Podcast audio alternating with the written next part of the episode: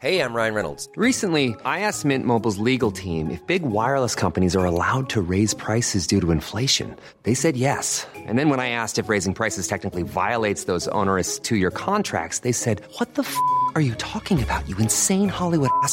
So to recap, we're cutting the price of Mint Unlimited from $30 a month to just $15 a month. Give it a try at mintmobile.com slash switch. $45 upfront for three months plus taxes and fees. Promo rate for new customers for limited time. Unlimited more than 40 gigabytes per month. Slows. Full terms at mintmobile.com. Vous écoutez Crime Story, l'étrange meurtre de Richard Alessandri, deuxième et dernier épisode. Dans la nuit du dimanche 16 au lundi 17 juillet 2000, Edwige Alessandri est réveillée par un tir de fusil. Elle entend deux personnes au moins quitter sa chambre précipitamment. À côté d'elle, son mari Richard a été touché à l'épaule et au visage. Il baigne dans son sang et ne bouge plus. Quand les pompiers arrivent sur place, il est trop tard pour le sauver. Edwige, Johan, son fils aîné de 17 ans issu d'un premier mariage, et Brice, 12 ans, son deuxième fils qu'elle a eu avec Richard, sont sous le choc. Dans la maison, il n'y a pas de traces d'effraction. Et pendant quatre mois, l'enquête n'avance pas. Mais le mardi 28 novembre, tout bascule. Les gendarmes accusent Edwige Alessandri d'avoir tué son mari et placent également son fils Johan en garde à vue quelques jours seulement après qu'il a fêté ses 18 ans. En réalité, cela fait plusieurs mois que les gendarmes ont des doutes sur la version d'Edwige Alessandri. Dès septembre, deux mois après le meurtre donc, ils creusent discrètement la piste familiale et en apprennent plus sur la situation du couple. Richard et Edwige se sont rencontrés très tôt, à la fac. Ils ont eu une première histoire d'amour, intense et émaillée de grosses disputes. Ils se séparent et se remettent ensemble plusieurs fois, avant de finalement partir dans des directions opposées. Edwige se marie, donne naissance à son premier enfant, Johan, et s'épanouit dans cette vie. Mais plusieurs années après, elle recroise Richard, et leur histoire reprend immédiatement. Elle annonce à son mari de l'époque J'ai retrouvé l'amour de ma jeunesse, j'ai retrouvé l'amour de ma vie, donc je te quitte. Elle épouse Richard, devient Edwige Alessandri. Ensemble, ils ont Brice, son deuxième fils. Ils montent une affaire florissante et s'installent dans une luxueuse villa dans le Vaucluse, à Pernes-les-Fontaines. Damien Delseny, sur le papier, tout va bien dans ce couple, mais en entendant leurs proches, les gendarmes découvrent que le quotidien d'Edwige et Richard est en fait assez tumultueux. Il y a le côté un peu carte postale, euh, la très belle maison, les affaires qui sont euh, qui sont florissantes, qui tournent très bien. Et puis il y a euh, en fait un couple qui est formé de deux personnalités très fortes. Ils ont chacun un très fort caractère, et c'est comme ça d'ailleurs qu'ils sont décrits par leurs proches. Et ses proches, ils vont décrire des scènes de disputes assez régulières. En fait, il y en a, il y en a aucun qui, qui prend le pas sur l'autre, mais ce sont deux personnes qui ont tendance à monter un peu vite dans les tours. La femme de ménage du couple va apprendre aux gendarmes que de temps en temps, Edwige et Richard faisaient chambre à part. Oui, alors en soi, c'est pas forcément une, une information euh, exceptionnelle, mais ils vont fouiller quand même évidemment les gendarmes parce que qui dit chambre à part dit peut-être problème de couple. Ils vont découvrir que Richard Alessandri, bah, il plaît beaucoup aux femmes, qu'il a, qu'il a pas mal de maîtresses. Euh, un de ses amis va d'ailleurs le confirmer en disant il aimait les femmes, les femmes l'aimaient beaucoup, et voilà. Euh, donc sans surprise, euh, c'est un sujet évidemment de tension et de discussion dans le couple. Ce portrait-là, ce n'est pas du tout celui dressé par Edwige quand elle est interrogée. Non, non, elle, elle a, elle a, elle a pas du tout évoqué de problème de couple, euh, ce qui d'ailleurs l'a rendue euh, assez vite suspecte en premier lieu aux yeux des, des, des enquêteurs. Alors, ce qui peut toujours être étonnant, parce que quand quelqu'un dit que ça va bien, ça le rend suspect, mais c'est parce que les enquêteurs ils découvrent que finalement c'est pas si lisse que ça, euh, et qu'en fait c'est à partir des éléments qu'ils vont trouver sur cette vie euh, finalement un peu moins rose que ce qu'elle veut bien en dire, euh, qui va les mettre sur la piste d'un huis clos familial plus compliqué, peut-être de secret, peut-être de rancœur, et qui vont exploiter cette possibilité qu'elle soit impliquée dans la mort de son mari. Et, ça va les faire basculer entre l'hypothèse du cambriolage, donc de l'intervention extérieure, et celle de quelque chose de beaucoup plus euh, familial qui s'est joué euh, finalement à huis clos entre Edwige, euh, son mari et les enfants à côté. Finalement, et depuis le début, les éléments matériels laissent peu de place à la thèse du cambriolage. La terre retrouvée dans la maison semble plutôt avoir été posée là avec délicatesse que laissée malencontreusement par un intrus. Pareil pour les pots de fleurs, qui ont été rangés précautionneusement pour libérer l'accès à la fenêtre cassée. alors qu'on aurait attendu qu'il soit déplacé dans la précipitation, pourquoi pas même renversé. Mais ce n'est pas tout. Un expert en acoustique estime qu'il est impossible d'entendre des propos après un tir qui s'est déroulé à bout touchant. Pourtant, Edwige Alessandri est formelle. Le tir l'a réveillée en sursaut et juste après, elle a entendu un homme dire Merde, le coup est parti, tirez-vous, tirez-vous. Un autre élément pèse lourd. Trois mois après la mort de son mari, au mois d'octobre, Edwige a récupéré une prime d'assurance vie. Un contrat de prévoyance d'une valeur d'un million sept cent mille francs de l'époque, soit un peu plus de 200 000 euros aujourd'hui. Ce chèque lui a été remis par un agent d'assurance sur une aire d'autoroute, ce qui étonne pour le moins les gendarmes.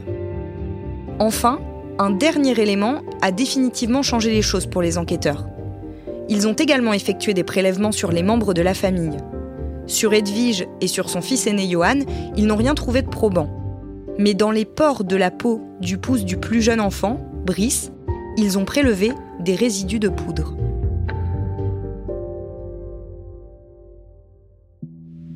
Damien, est-ce que vous pouvez nous en dire plus déjà sur cette procédure? Ces prélèvements, ils ont été effectués, hein, juste pour, rappel, le, soir, la nuit des faits. Hein. ils n'ont pas été effectués plusieurs mois après. Le soir des faits, ils ont été effectués par les gendarmes.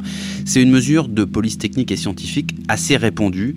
Lorsque les enquêteurs arrivent sur une scène de crime où une arme à feu a été utilisée, ils procèdent à ce qu'on appelle un tamponnage. Alors, comme son nom l'indique, il s'agit de tamponner les doigts, les mains et même souvent les avant-bras des témoins ou des suspects et de faire analyser ensuite ces prélèvements. Parce que lorsqu'on manipule ou qu'on tire avec une arme, surtout avec un fusil de chasse, il y a toujours des résidus de poudre qui viennent se poser sur votre peau ou sur vos vêtements. Alors ils sont presque invisibles à l'œil nu, mais en revanche, ils peuvent être révélés par ce tamponnage. Qu'est-ce que les enquêteurs peuvent en déduire? Alors deux choses.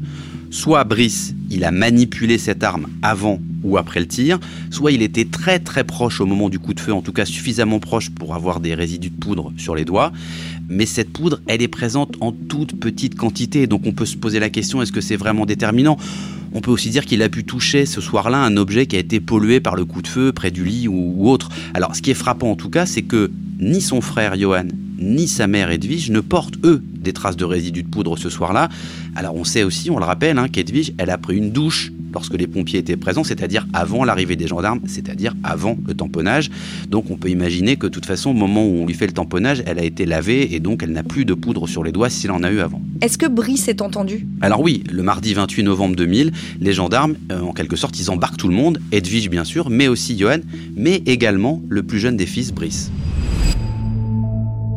Le mardi 28 novembre 2000, les gendarmes emmènent les membres de la famille Alessandri dans trois voitures différentes. Mise en cause par les enquêteurs, Edwige continue à nier. Brice, le plus jeune fils de 12 ans, est entendu dans un appartement à côté de la gendarmerie sous le régime de la rétention judiciaire, puisqu'il est trop jeune pour faire l'objet d'une garde à vue. En gros, il n'a pas la même pression, mais il n'a pas les mêmes droits non plus. La méthode est légale, mais le fait de choisir cet appartement peut être interprété comme une tactique pour le mettre à l'aise et l'amener à se confier. De son côté, Johan est entendu lui aussi, à l'intérieur de la gendarmerie. Pendant plusieurs heures, il garde la même version, et c'est au cours de la nuit suivante qu'il en change. Maintenant, je vais vous dire la vérité, annonce-t-il. Et il passe aux aveux. Johan raconte de nouveau la soirée du 16 juillet. Mais cette fois, il parle d'une dispute entre les parents et d'un coup de feu. Quand il arrive dans leur chambre, il découvre sa mère munie d'un fusil et le corps de son beau-père gisant sur le lit. Dans les secondes qui suivent, Brice, alerté par le bruit, serait arrivé à son tour en haut de l'escalier.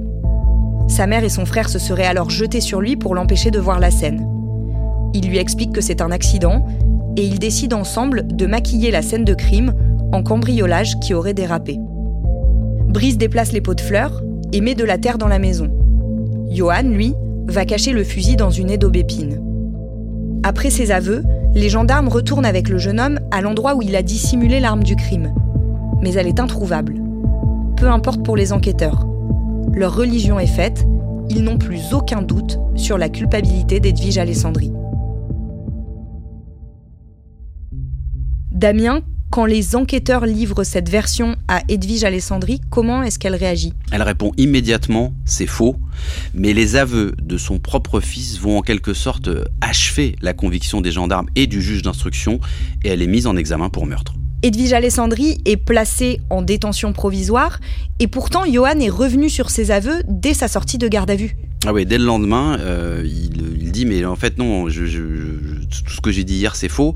Simplement, les enquêteurs et le juge d'instruction, ils estiment que les aveux de Johan c'est juste venu un peu comme la cerise sur le gâteau pour eux, parce qu'ils sont convaincus depuis des semaines que Edwige Alessandri elle a tout inventé de cette histoire de cambriolage.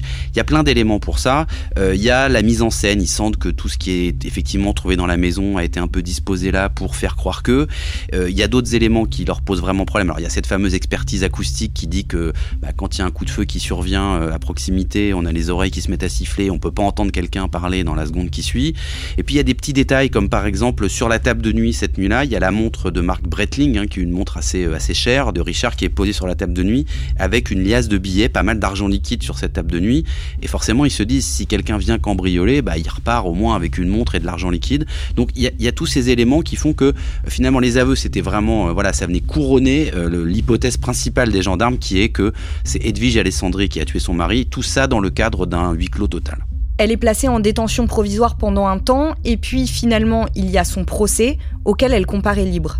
Donc son premier procès, il va se dérouler en 2006 à Avignon, devant la cour d'assises du Vaucluse. Aux assises du Vaucluse, le procès qui s'est ouvert euh, ce matin permettra-t-il d'en savoir plus sur le meurtre d'un gérant de supermarché en juillet 2000 à Pernes-les-Fontaines C'est l'épouse de cet homme qui est accusé du crime. Le premier jour, elle va arriver avec autour du cou un collier en or qui était un cadeau de son mari Richard.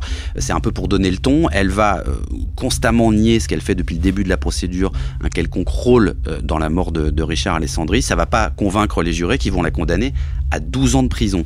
Alors elle fait appel. La même année, euh, en décembre 2006, elle va comparaître devant la cour d'assises d'appel du Gard à Nîmes. Et là, elle est condamnée de nouveau, cette fois à 10 ans de prison. Mais il va y avoir un troisième procès puisque la cour de cassation va être saisie, va casser euh, les deux premiers, euh, les deux premiers arrêts, donc les deux premières condamnations euh, d'Edwige Alessandri. Elle va recomparaître une troisième fois devant les assises du Rhône, cette fois à Lyon, en février 2009. Et là encore, elle est déclarée coupable une troisième fois et elle est condamnée à 10 ans de prison. En octobre 2010, après avoir été emprisonnée pendant 5 ans, Edwige Alessandri est placée en liberté conditionnelle. Le feuilleton judiciaire semble terminé. Mais en mars 2011, son avocat demande l'ouverture d'un procès en révision sur la base d'éléments nouveaux. Il y a eu trop d'erreurs, dit-il. Faute d'avoir su exploiter les indices, la culpabilité de Madame Alessandri a été posée comme postulat. Ensuite, on s'est attaché à modeler un masque de meurtrière à ma cliente. Au-delà de sa conviction, l'avocat s'appuie sur des faits. Dès le lendemain du meurtre, dans la nuit du 16 au 17 juillet 2000, les gendarmes saisissent dans le jardin de la villa cossue du couple, par terre, derrière une haie, des mégots de cigarettes. Ils ne portent pas l'ADN d'un des membres de la famille et sont mis de côté. Ce n'est que pendant le troisième procès d'assises, en 2009, qu'on valide la demande de comparaison de cet ADN avec ceux du FNAEG, le fichier national automatisé des empreintes génétiques. Mais contre toute attente, le résultat sera connu après le verdict qui condamne définitivement Edwige Alessandri. Pourtant, cet ADN parle, comme on dit. Le fumeur est identifié. Il s'agit d'un homme habitant la région et connu pour des cambriolages. Interrogé une première fois par les gendarmes à l'été 2009, il est de nouveau auditionné par la police judiciaire d'Avignon en septembre 2010. Plus de dix ans après les faits, il ne peut donner une explication précise sur la présence de ces mégots porteurs de son ADN dans le jardin de la famille Alessandri. Il se rappelle à peine être venu sur place. Il suppose que c'était pour voler des produits de piscine. De l'avis de l'avocat d'Edwige Alessandri, c'est largement suffisant pour remettre en question les verdicts des trois procès. J'ai un excellent espoir parce que je dispose quand même d'éléments solides. Je vais pouvoir abattre d'autres cartes que j'ai. Et voilà, il y a des personnes qui ont intérêt à bien se tenir. Je pense aux auteurs réels du meurtre. Parce que depuis le début, Madame Alessandri et ses enfants, d'ailleurs, que ce soit Johan et Brice, les deux, ont toujours, je dis bien toujours, soutenu qu'il s'agissait d'une intrusion de cambrioleur qui s'était mal terminée. Damien, Comment est-ce qu'on explique cet énorme raté? Alors comment on explique ce raté? Euh, Un peu difficilement parce que euh, ces, fameux, ces mégots, ils sont récupérés euh, sur la pelouse le lendemain du meurtre et on sait que la pelouse, elle a été tondue la veille, dans l'après-midi. Donc ces mégots, ils sont contemporains au meurtre de Richard Alessandri. Alors ce qui est compliqué à comprendre, c'est pourquoi attendre euh, autant de temps, attendre 2009 finalement, pour parvenir à identifier les ADN qui sont présents sur le mégot, et surtout cet ADN qui nous intéresse, euh, et qui va être en fait identifié après la condamnation euh, d'Edwige Alessandri. Donc ça, c'est assez incompréhensible en réalité, si ce n'est que depuis le début, les enquêteurs, le juge d'instruction, ils sont partis sur la piste d'un huis clos familial, que tout s'est passé dans la maison et qu'il n'y a, pas eu d'intervention extérieure. Il n'y a que comme ça qu'on peut expliquer ce qu'on peut appeler un raté ou en tout cas une piste qui a été négligée dans l'enquête. Est-ce que d'autres pistes ont été exploitées? Oui, il y a eu d'autres pistes hein, comme ça qui ont été euh, un petit peu abandonnées, comme ce témoignage d'un jeune homme euh, qui s'est confié à des gendarmes pour dire moi je, peux vous donner une liste de noms de personnes qui ont participé au cambriolage chez les Alessandri qui a mal tourné. Euh, cette personne, elle va être entendue, mais pareil, ça donnera pas de suite réelle, en tout cas judiciairement parlant, ce sera pas exploité. Ça amènera aussi sur un, un dernier jeune homme qui sera interpellé, entendu lui aussi. Euh, chez qui on va trouver euh, notamment une trace, enfin une chaussure qui correspond aux traces de pas qui avaient été relevées, pareil, le lendemain du meurtre dans le, dans le jardin du Mas, euh, pas très loin de l'endroit où ont été trouvés les mégots de cigarettes. Donc c'est vraiment assez troublant parce qu'on trouve des mégots, on trouve de l'ADN, on trouve une trace de chaussure. Tout ça nous ramène sur des, sur des gens, sur des individus qui sont déjà connus en plus pour des vols, pour des cambriolages. Mais malgré tout, cette piste-là, elle sera de nouveau abandonnée au moment de la procédure de révision et ces gens-là ne seront jamais inquiétés. Pour la justice et pour les enquêteurs, Edwige Alessandri reste et restera la coupable de ce meurtre. Peut-être qu'il y avait quelque chose aussi dans la personnalité d'Edwige Alessandri qui agaçait un petit peu les gendarmes.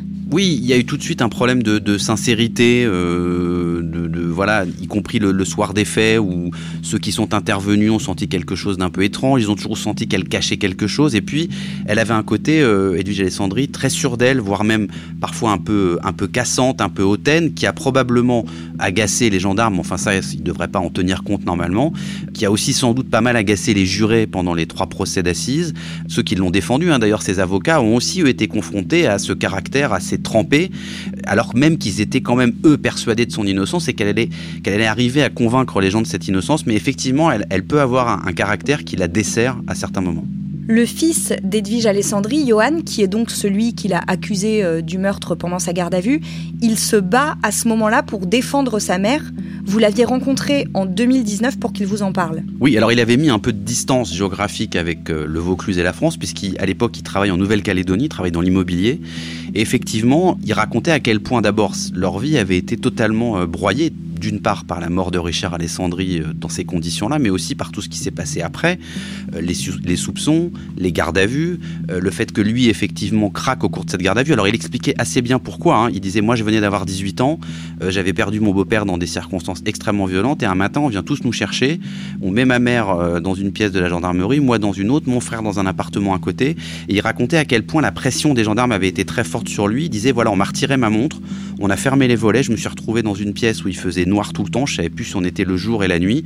Et à un moment donné, je voulais juste sortir de cette pièce. Et j'ai compris que pour sortir de cette pièce, il fallait que je leur donne ce qu'ils voulaient. Et ce qu'ils voulaient, c'était que je charge ma mère. C'est comme ça qu'il l'expliquait des années après. Alors évidemment, il s'en voulait beaucoup d'avoir été une sorte d'instrument euh, de, la culpabilité de sa mère en l'ayant dénoncé.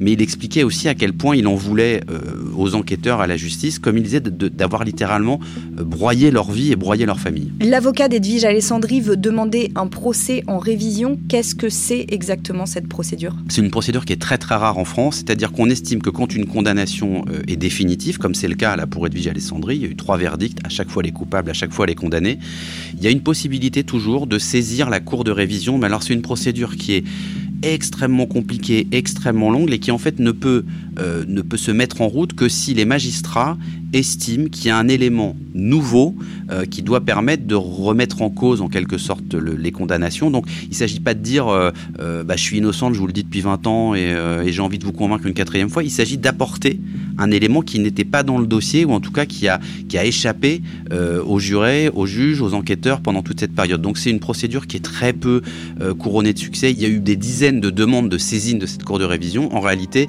elle n'a rendu que 12 fois une décision euh, réelle de révision. Pour dire voilà, la justice s'est trompée, on est dans le cadre d'une erreur judiciaire. Donc vous c'est très très peu depuis la libération.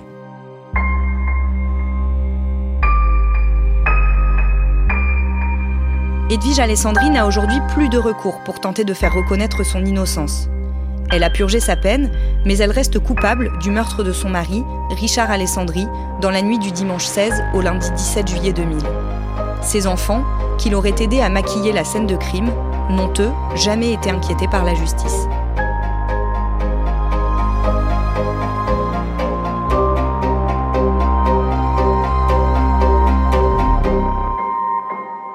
Vous venez d'écouter Crime Story, le podcast fait divers du Parisien, avec à la production Thibault Lambert et Raphaël Pueyo, à la réalisation Julien Moncouquiole et à la rédaction en chef Jules Lavie. Un épisode raconté avec Damien Delseny et un podcast à retrouver chaque samedi sur le site leparisien.fr et sur toutes les plateformes d'écoute.